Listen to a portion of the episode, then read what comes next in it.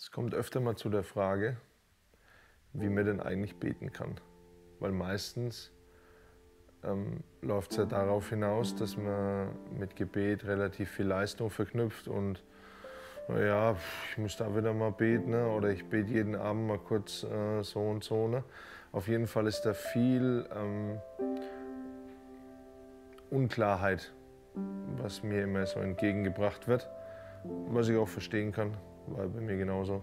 Als erste entlastende Information ist es mir wichtig zu sagen, Gottes Kraft ohne mein Gebet kann sehr, sehr viel bewirken. Der Herr hat auch ohne mein Gebet diese Welt erschaffen. Und deswegen, ich, er ist nicht angewiesen auf mein Gebet, sagen wir es mal so, um Gutes zu tun. Mein Gebet dagegen, ohne seine Kraft, bewirkt einfach mal nicht viel. So. Das sind nett gemeinte Worte, ist gut, sind auch Segenswünsche dabei, aber letztendlich muss man einfach mal so sagen, das Entscheidende ist die Kraft Gottes dabei. Das, die nächste wichtige Information ist, ihr habt nicht, weil ihr nicht bittet.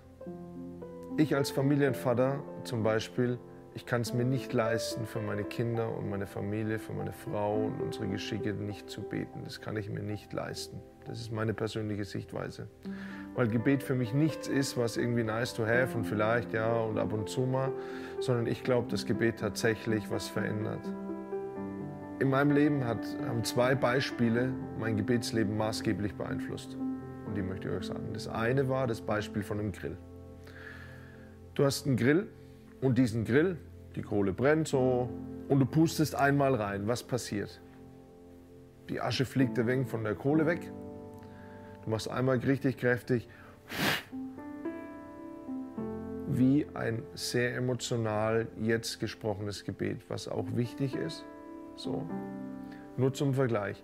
Du pustest einmal rein und dann ist es wieder gut. Dann heulst du mal kräftig und betest und dann ist es wieder gut. Der Punkt ist, was passiert denn, wenn du in einen Grill kontinuierlich reinbläst? Also so.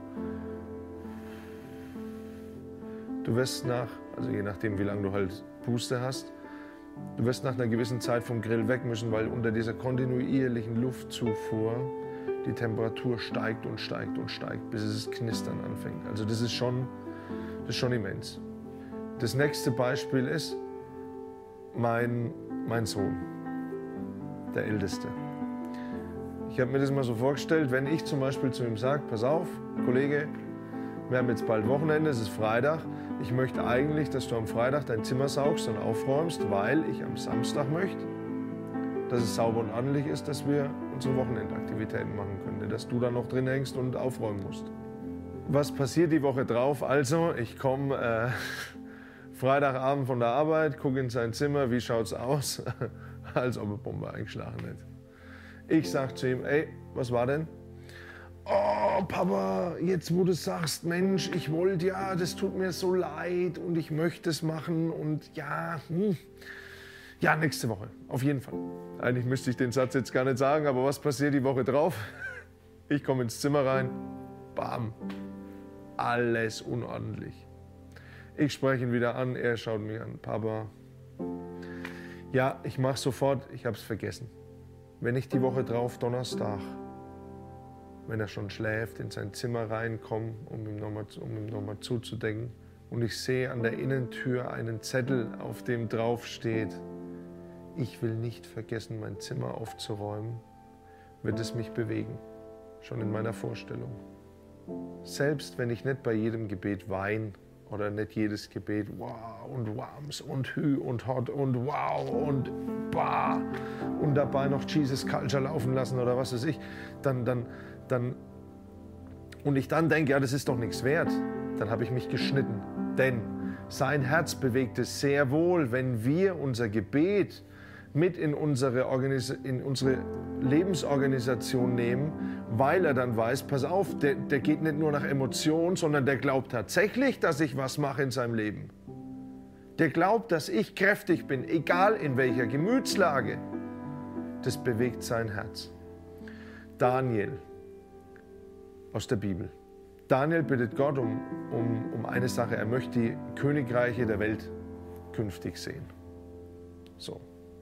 Der Engel wird umgehend losgeschickt. Wir lesen dann, dass der Engel mit dieser Botschaft aufkalten wird und deswegen nicht sofort zu Daniel kommt.